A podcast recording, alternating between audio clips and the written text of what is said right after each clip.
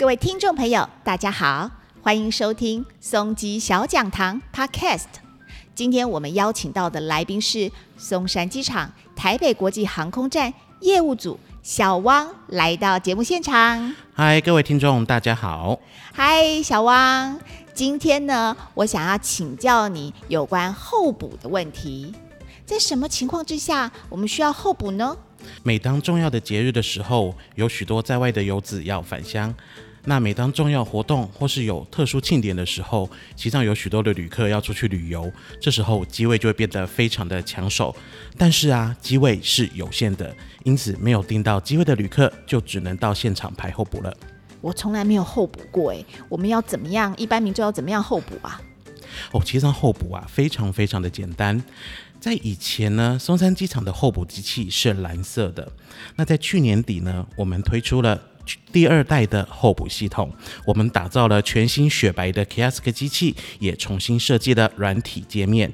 旅客他只要持着证件，依照机器的指示步骤操作，就可以完成登记喽。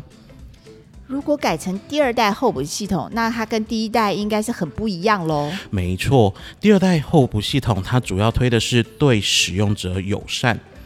新的设计界面呢，旅客可以更容易的登记候补。新的证件扫描器让旅客不用再输入一堆的资料，而且啊，新的系统还有简讯的功能，只要输入手机号码，在登记候补完成之后，就会收到简讯，不但可以看到候补序号，还可以查询到候补进度哦。如果我在美食街吃东西，我怎么知道航空公司要叫候补啦？哦，这非常的简单，除了您要注意广播之外呢，也可以透过我们的候补看板，可以看到即时即将叫号的提醒讯息哦。那我可不可以跟预订餐厅一样，在线上登记候补呢？当然可以喽。旅客只要先在我们的官网预先填写候补资料，取得 QR code，到了机场只要扫描一下，就可以完成候补登记，取得候补序号喽。哦，好方便哦！今天我要谢谢业务组的小汪，也谢谢各位听众的收听。未来请随时收听松吉小讲堂，我会持续跟您分享更多机场秘辛。喜欢今天的节目，也记得给我们按赞哦！